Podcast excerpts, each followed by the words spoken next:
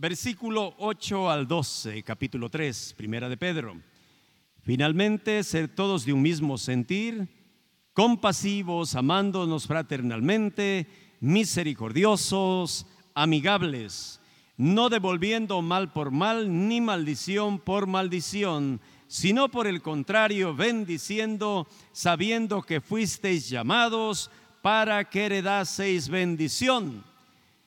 Porque el que quiere amar la vida y ver, días buenos, refrene su lengua de mal y sus labios no hablen engaño.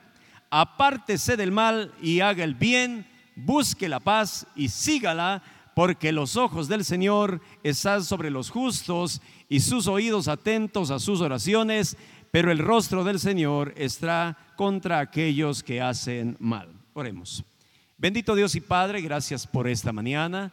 Gracias por tu palabra que nos recuerda la manera como debemos vivir como hijos tuyos entre nosotros, entendiendo que hay una sociedad que demanda también de esta tu iglesia una, una vivencia irreprensible, Señor. Ayúdanos, oh Dios amado, a poder ser el reflejo de tu corazón hacia una sociedad que se pierde. Bendice a cada uno de los hermanos que están acá y que tu palabra, Señor, sea trabajando, tu Santo Espíritu sea moviendo a cada corazón a vivir vidas consagradas a ti, a podernos amar unos a otros, a podernos eh, ser misericordiosos, a poder ser compasivos, a poder llorar con el que llora, al poder alegrarnos con sus alegrías y que podamos vivir una vida ideal, bendito Dios, como tú planeaste en unidad como hijos tuyos. Te amamos en Cristo Jesús.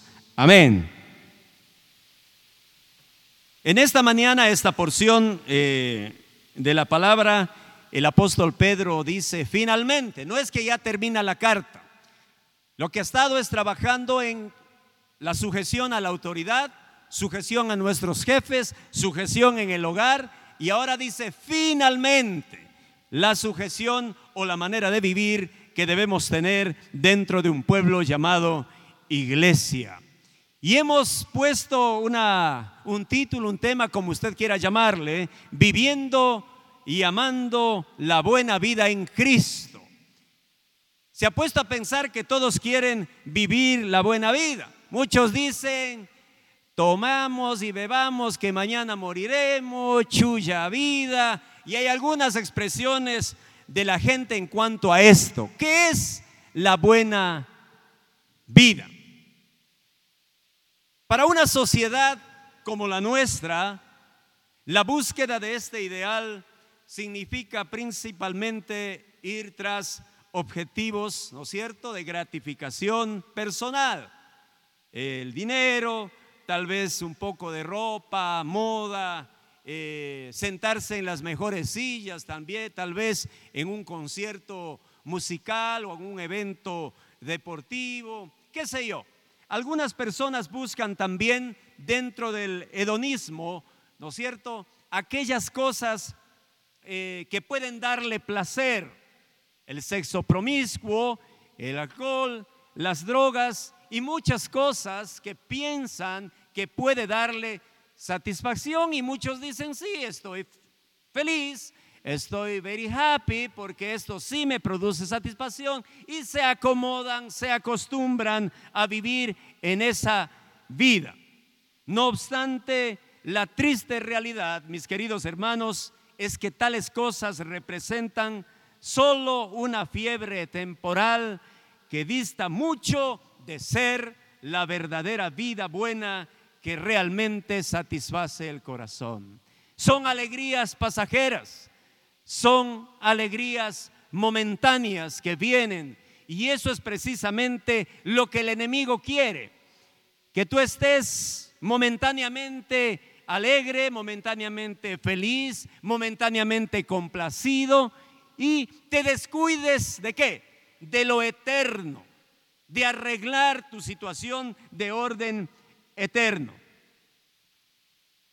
En ocasiones, mis hermanos, la búsqueda de ese placer ha llevado a muchas personas a perderse. Y es triste cuando buscando el placer entran en un viaje sin retorno y no podrán disfrutar la vida plena a la que Dios les ha llamado. Si analizamos las páginas de las escrituras también contenemos ahí eh, algunas cosas.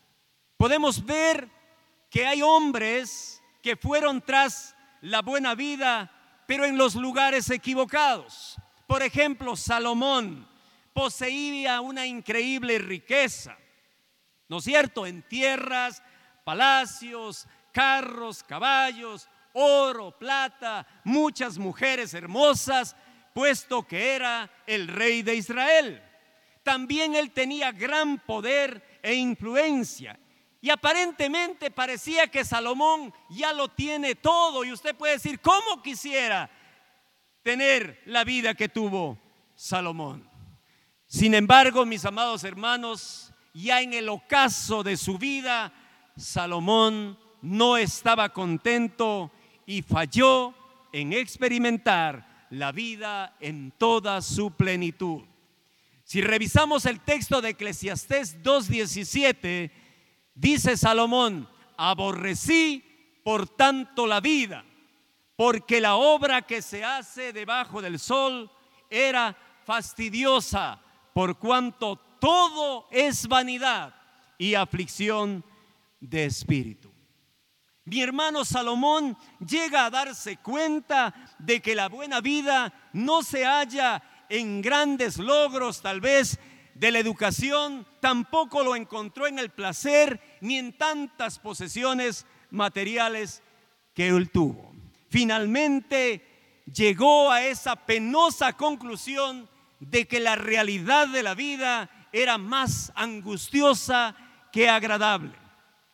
El apóstol Pedro reconoció que a pesar del sufrimiento deberían amar la vida y disfrutar las bondades de la existencia. Hermanos míos, es hermoso estar vivos. Es hermoso disfrutar una vida plena a la que Dios nos llama. Y a veces por nuestras equivocaciones o porque no hemos querido poner a Dios en el centro de nuestras vidas, no logramos disfrutar esa vida plena. En este pasaje de Primera de Pedro 3, 8 al 12, el apóstol nos pone cuatro consejos básicos para poder vivir una buena vida, incluso en medio de las aflicciones, porque usted va a decir, ¿cómo puedo vivir una buena vida si estoy siendo afligido con un problema de salud? Estoy siendo afligido en mis finanzas, estoy siendo afligido, perseguido, no entendido muchas veces por la familia. Cuatro consejos claros. Número uno, tener la actitud correcta.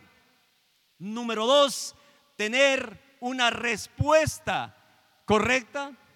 Tener también la norma apropiada y también tener un incentivo correcto. Tener la actitud correcta. Dice el versículo claramente, sed todos de un mismo sentir, compasivos, amándoos fraternalmente, misericordiosos y amigables. Mi hermano, todo empieza en la actitud adecuada.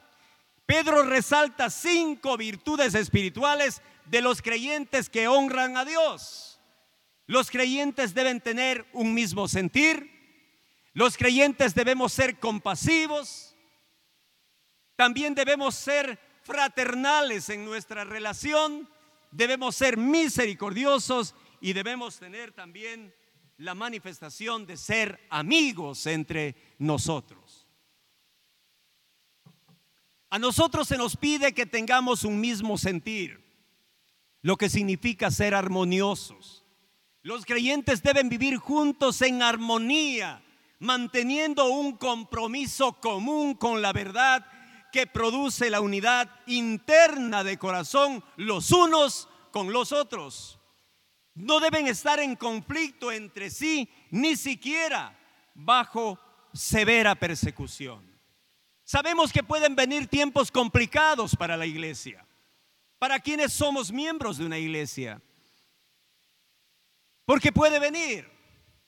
¿Y cómo va a ser nuestro comportamiento? Si alguien está sufriendo por la causa de Cristo, ¿lo dejaremos? ¿Lo abandonaremos? ¿O seremos aliados con ellos? ¿Cómo va a ser usted? ¿No va a sufrir? Yo no sufro. Más bien me hago a un lado y les dejo allá que sufran solos. No. La Biblia nos habla aquí que seamos un mismo, tengamos un mismo sentir. Y es lindo como Pedro también va a la par, ¿no es cierto?, con el pensamiento del apóstol Pablo.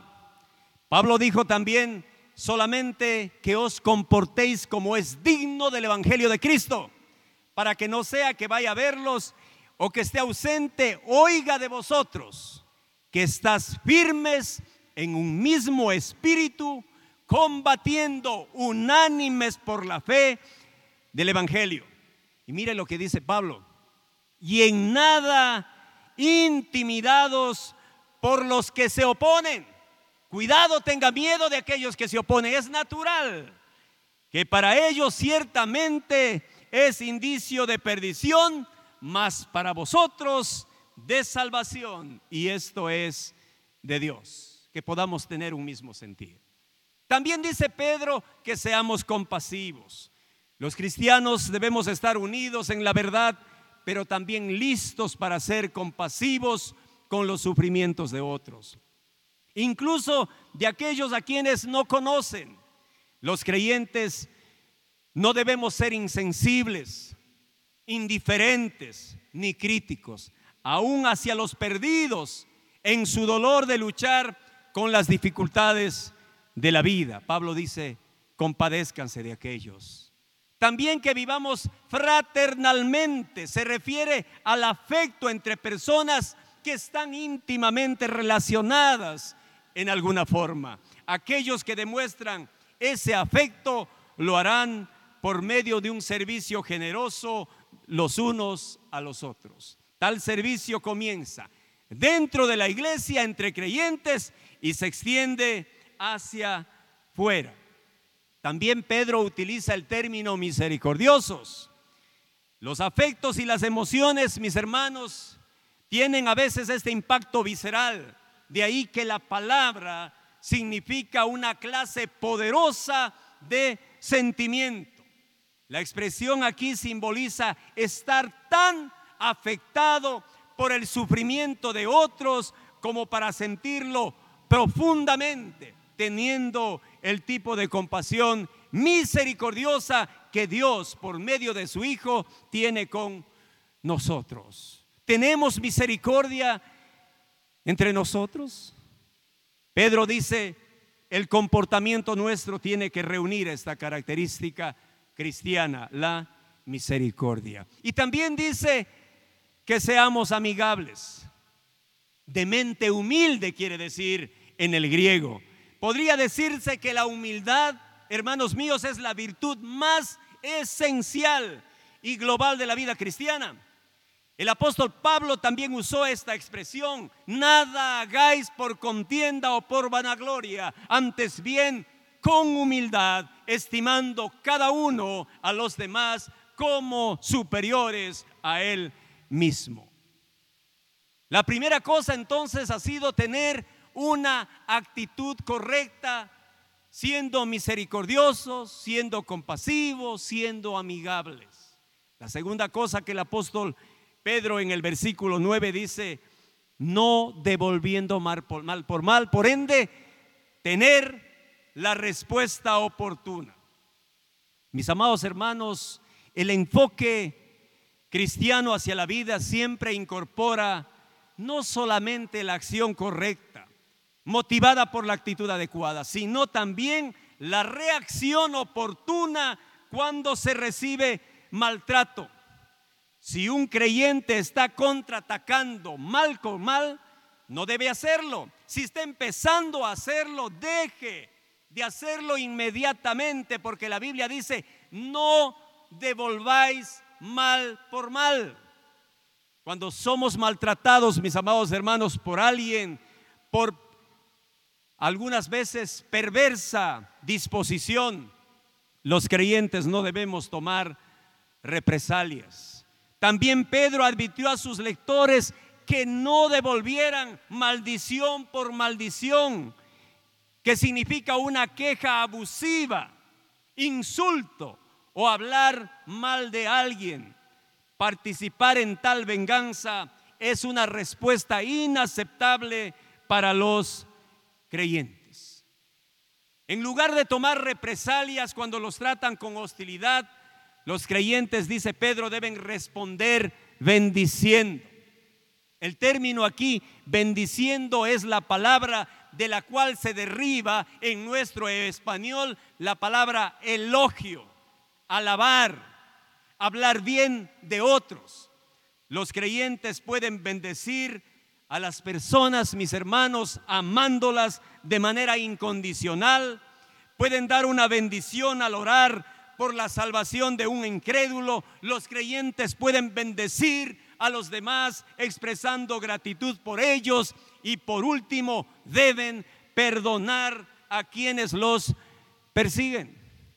Mis hermanos, hay veces que la sociedad está al revés.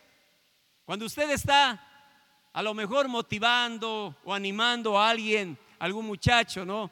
A caminar con el Señor, enseguida se levantan voces de las familias de este joven o de esta muchacha. ¿Cómo vas a permitirlo? ¿Cómo vas a dejar que se haga evangélico? Prefiero que esté acá perdido, como que haya negado nuestra fe de nuestros antepasados. Qué penosa manera de ver la vida. Y a veces tenemos voces que se levantan contrarias a lo que dice la Biblia y usted va a sentirse acorralado, usted va a sentirse eh, tal vez atacado por su propia familia muchas veces, pero hermano, cobre ánimo, levante su ánimo esta mañana y la Biblia dice, no debemos responder mal por mal, sino devolver con bendición.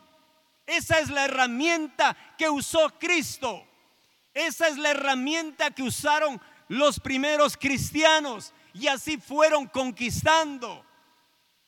Con la palabra de Dios, incluso se habló y se bombardeó todo Jerusalén y se expandió el Evangelio.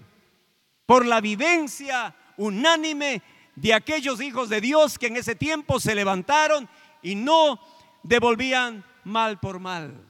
Acordémonos de Esteban, apedreado injustamente incluso por Pablo, porque estuvo viendo el apedreamiento de Esteban. Pablo cuando perseguía la iglesia, también Esteban pudo decir, Señor, no les tomes en cuenta este pecado. ¿De quién aprendió? Del maestro que dijo en la cruz, Padre, perdónalos porque no saben lo que hacen. Y si somos seguidores de ese maestro, de nosotros también no debe salir mal por mal. Bendición para con aquellas personas incluso que les persiguen y van a darse cuenta cómo el Espíritu Santo trabaja y cómo esas personas se sienten después. Por algo dice el apóstol Pablo también que no debemos hacer eso. Y dice, ascuas de fuegos amontonará sobre su cabeza cuando usted en vez de devolverle un mal, lo devuelve con un bien. Es como coger un chaspador de los chanchos y quemarle en la cabeza, esa es la idea. Así se siente una persona cuando recibe el bien de, alguien a quien hizo el mal. Mía es la venganza, yo pagaré, dice el Señor, déjele al Señor. Él sabe trabajar. Usted no se vaya a vengar, no os venguéis. Mía es la venganza, déjele al Señor mi amado hermano, y viva una vida de paz, bendiciendo a aquellas personas, no burlándose, bendiciéndola, y va a ver el efecto que hace después su comportamiento, su testimonio en la vida de estas personas. El apóstol Pedro, en el 10 al 11, toma una expresión del Antiguo Testamento y la plasma ahí en la carta. Dice, porque el que quiere amar la vida y ver días buenos, ¿usted quiere amar la vida y ver días buenos? Refrene su lengua y sus labios no hablen engaño. apártese de mal, haga el bien, busque la paz y sígala. Un cristiano, aquí mi amado hermano, tiene que tener una norma apropiada de conducta. El que quiere amar la vida y tener días buenos debe abstenerse de hablar algo que vaya a hacer mal a alguien o tenga también una disposición de dañar la moral de otra persona. La lengua es un mundo indomable y propensa al pecado. El apóstol Santiago lo dijo, la lengua es un fuego, es un mundo de maldad. La lengua está puesta entre nuestros miembros y contamina todo el cuerpo e inflama la rueda de la creación y ella misma es inflamada, dice, por el infierno. Además de abstenerse de represalias verbales, mis hermanos, los creyentes deben evitar que sus labios hablen engaño y cosas fraudulentas. Debemos entonces estar absolutamente convencidos y comprometidos con la verdad y en oposición a todo engaño, mentira e hipocresía. El creyente tiene que unirse del lado de la verdad. No podemos ir tras la mentira. Y a veces en el mundo podemos acolitar la mentira, el engaño. Sabemos que las personas tienden a mentir o a engañar tal vez para conseguir eh, algún respaldo, qué sé yo. Y hay creyentes que pueden estar del lado de esa posición respaldándola. Usted no conoce el corazón de estas personas, solo Dios lo sabe. No vaya y ponga el pecho a las balas usted por estas personas, no se confíe de nadie. Porque muchas veces usted no sabe el plan que tienen en su cerebro, muchas veces, de hacer cosas mediante el engaño, mediante la falacia, la mentira. Y a veces los creyentes hemos sido llamados también y vamos tras de ellos. Debemos estar absolutamente comprometidos con la verdad y en oposición franca a todo engaño, mentira, hipocresía. Estos asuntos, mis amados hermanos, de hablar, se tienen que ser controlados. A veces podemos caer en eso y deben ser controlados como hermanos. No es algo sencillo. Jesús dijo, de la abundancia del corazón habla la boca. Hay que cambiarlo desde adentro porque a veces hay corazones amargados la boca solo sirve de paso de las expresiones que salen de un corazón lleno de amargura. El Salmo aquí 34, 11, 14 que he citado tiene cuatro mandatos imperativos para el creyente. Los creyentes, mis hermanos, deben, dice, apartarse del mal. Los creyentes deben hacer el bien. Los creyentes deben buscar la paz, deben ser pacificadores no poner gasolina para que se aumente el fuego. El cristiano está llamado a ser pacificador, a buscar la forma del arreglo, de la mediación. No está llamado a buscar la guerra o insinuar más cosas para dañar más relaciones. Debemos buscar la paz, pero también debemos seguirla. Deben entonces ser conocidos los cristianos en el mundo como pacificadores, quienes luchan por la armonía con otros hasta donde sea posible. Pero escucha hermano, sin comprometer la verdad, bajo ningún concepto. Cuando usted va a pacificar algo, arreglar o es llamado a hacer mediación, vaya, es bueno hacer mediación. Es bueno solucionar, buscar solucionar un conflicto, pero nunca comprometa la verdad. Alguna vez fuimos llamados acerca del diálogo minero, nos llevaron para saber qué es lo que sucede en esto del diálogo minero. Unos dicen no a la minería, otros sí. Queríamos constatar bien qué mismo pasa con esto, qué afectaciones tiene para ser llamados. Y cuando nos llaman a hacer mediación en un conflicto en donde hubieron muertos, incluso acá, en la zona de San Carlos de Limón, nos llamaron a hacer mediación, pero dirigido con una agenda. Nosotros somos dos representantes que venimos del Ministerio de Energía y Minas y, vamos a la, la, y queremos qué. Eh, eh, eh, eh, no, hay que escuchar a las dos partes para poder ayudar. Y era interesante porque nosotros con los jóvenes de la iglesia caminamos a San Carlos de Limón siete horas y pasábamos por una comunidad llamado 27 de febrero, íbamos por esa zona. Había unas casas de unos nativos en donde nos daban una limonadita, les comprábamos una limonadita. Y eso existía por siempre, era de ellos. Y después nos asomaron que eso los chinos ya habían comprado hace no sé cuántos años. Simplemente se hizo un documento en una registradoría para decir que ya era de ellos. Qué pena. ¿Usted va a estar del lado de la mentira? No, hay que estar del lado de la verdad porque no se puede cambiar las cosas. Si es llamado a mediación, hágala hermano, pero hágala comprometido con la verdad. No puede inclinarse ni al uno ni al otro. ¿Y sabe cómo es bueno hacer mediación? Usar la escritura, la palabra de Dios, que no van a, ni acá ni acá. Si es razonable desde la perspectiva de Dios, apoye esa posición. Mi amado hermano, somos llamados a buscar la paz y también seguir esa paz que Dios nos pide en la que vivamos. Por último, el punto 4, el apóstol Pedro aquí en el 3.12 dice, porque los ojos del Señor están sobre los justos y los oídos atentos a sus oraciones, pero el, el rostro del Señor está contra aquellos que hacen el mal. Aquí algo interesante, hermanos, que haciendo una exégesis pude descubrir, es importante, los ojos del Señor y la expresión el rostro del Señor.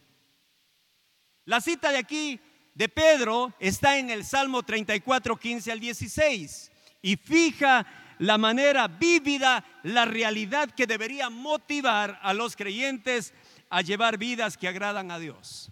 Los ojos de Jehová están, dice, sobre los justos. En cambio, dice, el rostro de Jehová está sobre los que hacen mal.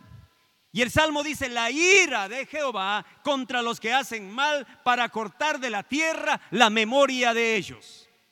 Las palabras del salmista, mis amados hermanos, describen a un Dios soberano que gobierna, que lo ve todo, que lo sabe todo, que responsabiliza a las personas por el comportamiento que muestran y que amenaza con castigar la desobediencia. Pero el apóstol Pedro va más aquí a no al juicio, sino al cuidado compasivo que tiene Dios por su pueblo. Dice, los ojos del Señor.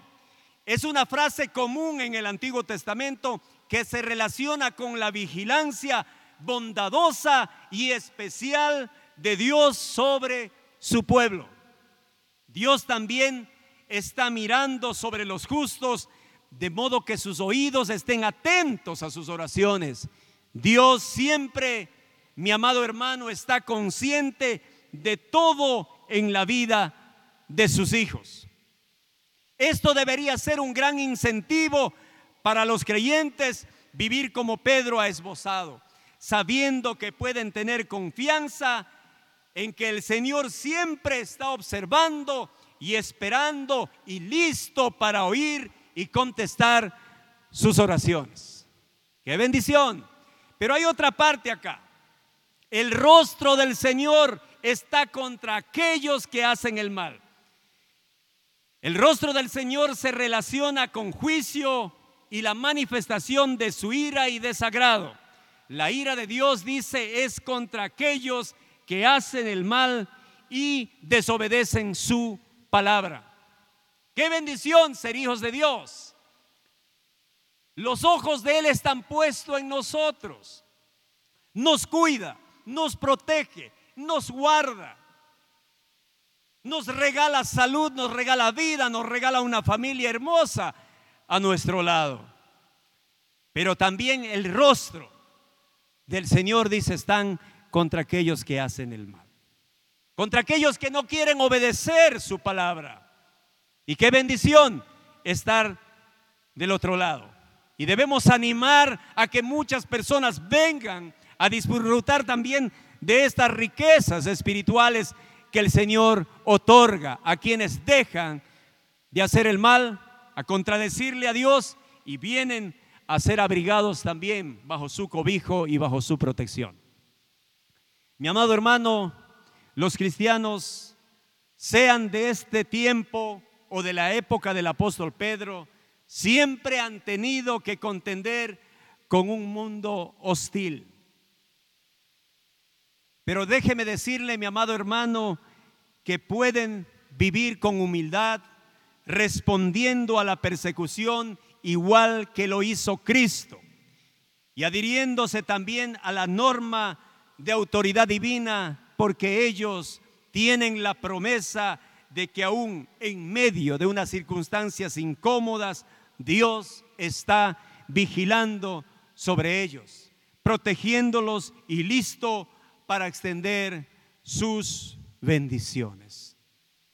El apóstol Pedro en esta mañana entonces ha querido trabajar con nosotros, con los miembros del cuerpo de Cristo, cómo debemos vivir en armonía unos a otros.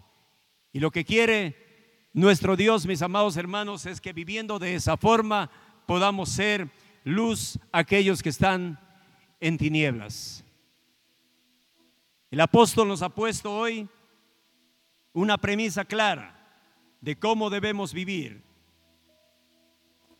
para la honra de nuestro Dios. Recuerde, tener una actitud correcta, responder oportunamente, no respondiendo mal por mal, tener una norma apropiada de vida y tener ese incentivo correcto. Si Dios está, los ojos del Señor están sobre nosotros, ¿qué más podemos pedirle? Ojos que ven, que protegen, que cuidan, que guardan. Y allá, al otro lado, están quienes no le toman en cuenta a Dios y dice, el rostro del Señor está sobre aquellos que hacen el mal. Y recuerde lo que dice el apóstol Pablo a los romanos y con esto termino. La ira de Dios se revela desde el cielo contra toda injusticia e impiedad de los hombres que detienen con injusticia la verdad. Dios establecerá juicio, sí lo va a hacer. Y hemos sido librados de la ira venidera. No por nuestros méritos, por la gracia y por el milagro de la redención efectuada por Jesús en, la cruz del Calvario. Hemos sido librados de la ira venidera. Pero la ira de Dios sí se va a revelar contra aquellos que detienen con injusticia la verdad. Y cuidado, amado hermano, usted esté del lado de aquellos que detienen con injusticia la verdad. Si alguna vez es llamado a testificar en algún juicio, asegúrese de que está del lado de la verdad. No sea alcahuete del pecado. Si es llamado a mediación, hágalo bajo los preceptos de la verdad que encontramos en su palabra. Y ahí va a ser usted de gran bendición. Y si logra mediar o logra arreglar esa situación de problemas que es efectuado ahí, Créame, va a haber bendición, porque eso no va a estar cimentado sobre hojarasca, va a estar cimentado sobre la base de la verdad. Y usted ha sido un instrumento de Dios, un instrumento de justicia en las manos de Dios. Que Dios nos ayude, mis amados hermanos, a vivir teniendo esta actitud correcta, sabiendo responder sin mal, bendiciendo más bien a aquellos que nos maldicen teniendo esa norma apropiada, incentivados por el amor y cuidado que Dios tiene para con nosotros y también alertados de que Dios no dejará sin tomar en cuenta aquellos que se oponen a la verdad de Dios. Puestos de pie, mis amados hermanos, demos gracias a Dios y pidamos su protección y su dirección. Soberano Señor, queremos en esta mañana darte gracias por tu palabra, que nos exhorta a que como hijos tuyos tengamos una actitud correcta, siendo humildes, siendo misericordiosos, siendo compasivos, siendo amigables entre nosotros. También, bendito Dios, ayúdanos a responder no con mal a quienes a lo mejor nos hacen un daño, a quienes buscan destruirnos, que nosotros podamos bendecirlos más bien, Señor amado, haciéndolos un bien, porque ahí verán que este corazón ha sido transformado por tu palabra. Ayúdanos también, bendito Dios, a tener una norma correcta para nuestra vida que debe estar basada estrictamente en tu palabra y a mantener, Señor, incentivada nuestra vida, motivada nuestra vida en, base a los grandes beneficios que tú das a quienes nos hemos sometido a tu autoridad. Y bendito Dios que podamos alertar con amor, con sabiduría a aquellas personas que a lo mejor están del otro lado, están contrarias a tu palabra, que ellos también puedan entender que el rostro del Señor estará sobre aquellos que hacen el mal. Y que ellos también vengan a ser abrigados bajo tus ojos, bajo tu cuidado, bajo tu protección y utilízanos, Señor, a nosotros con nuestro testimonio amigable, misericordioso, compasivo, de alcanzar a más personas para tu reino. Bendice, Señor amado, a esta iglesia, a cada uno de sus miembros, a cada uno de sus directivos, de los ministerios, Señor amado, y permite que esta congregación eh, sea encaminada y camine siempre bajo tus preceptos. Gracias, bendito Dios por ser bueno y por ser fiel con tu pueblo. Te amamos en Cristo Jesús. Amén.